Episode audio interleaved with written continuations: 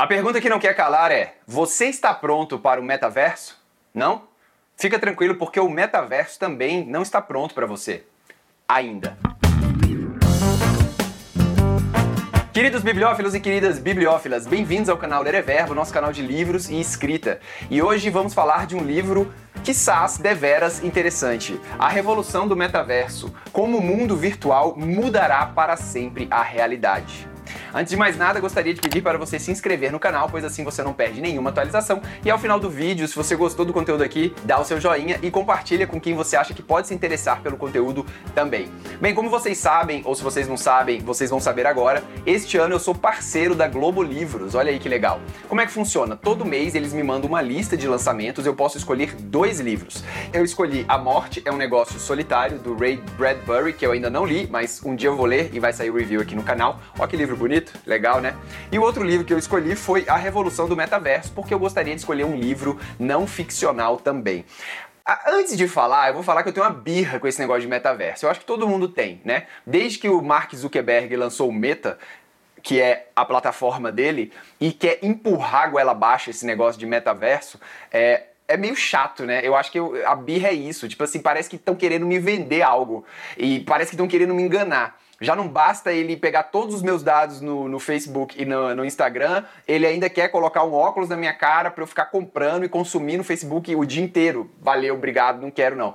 Mas não é isso, tá? É, o metaverso é muito além disso. E justamente essas são as questões que o Matthew Ball, que foi o cara que escreveu esse livro, vai tentar responder. O que é o metaverso? Como ele funciona e quando ele vai ser implementado no, na nossa realidade. Bem, então vamos começar do começo. O que é o metaverso? O metaverso é a quarta onda da computação e do networking. A primeira onda ele considera aqueles grandes computadores feitos pela IBM, aqueles grandes servidores. A segunda onda foi a do computador pessoal, né, o PC e a internet. E a terceira onda é a onda do mobile e da computação na nuvem. E agora vem a quarta onda que é inevitável. Você querendo ou não, vai rolar algum dia, que é a realidade 3D e o networking. É você colocar a internet e a computação e todo esse poder na realidade, não só criar realidades, mas colocar ela na realidade. Você vê isso, né? E como nós, seres humanos, nos relacionamos com o ambiente, a, a maioria do nosso relacionamento é feito pela visão, pela audição.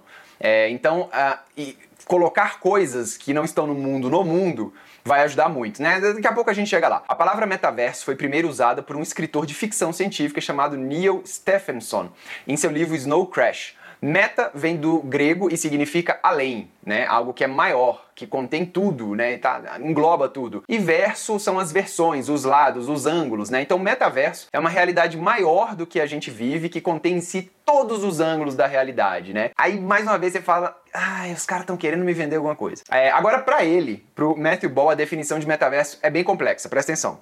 Metaverso é uma rede em enorme escala e interoperável de mundos 3D virtuais renderizados em tempo real que podem ser experienciados de forma síncrona e persistente por um número efetivamente ilimitado de usuários com um sentimento individual de presença e continuidade de dados, como identidade, história, direitos, objetos, comunicações e pagamentos.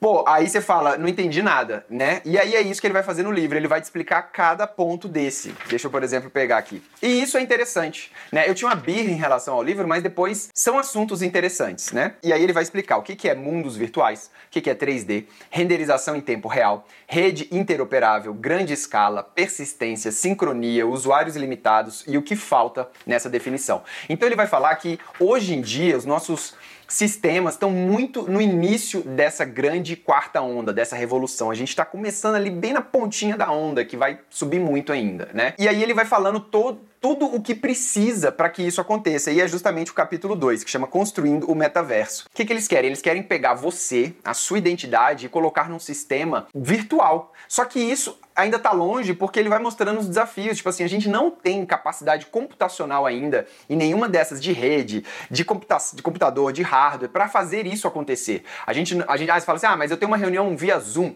Tá, mas o Zoom funciona assim: você manda os seus dados para uma central e essa central manda para todos os participantes.